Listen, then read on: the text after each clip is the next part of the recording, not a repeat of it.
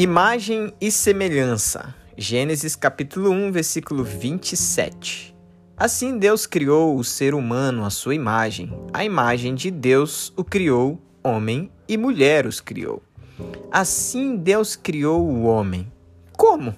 A sua imagem e a sua semelhança. Essa afirmação bíblica tem dado bastante pano para manga ao longo da história do cristianismo. Então não serei eu que inventarei qualquer teoria teológica aqui.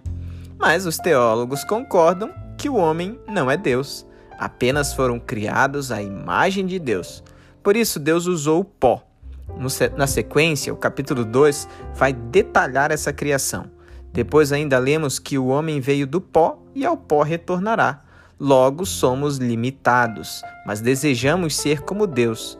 Soren Kierkegaard diz que uma luta constante no homem existe por desejar ser Deus.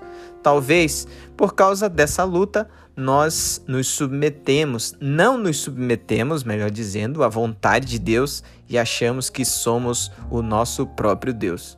Que Deus nos ajude a olhar para nós mesmos e reconhecermos que somos pó. Eu sou a Dona Mello e este foi Seja um Cristão Muito Melhor em um Minuto.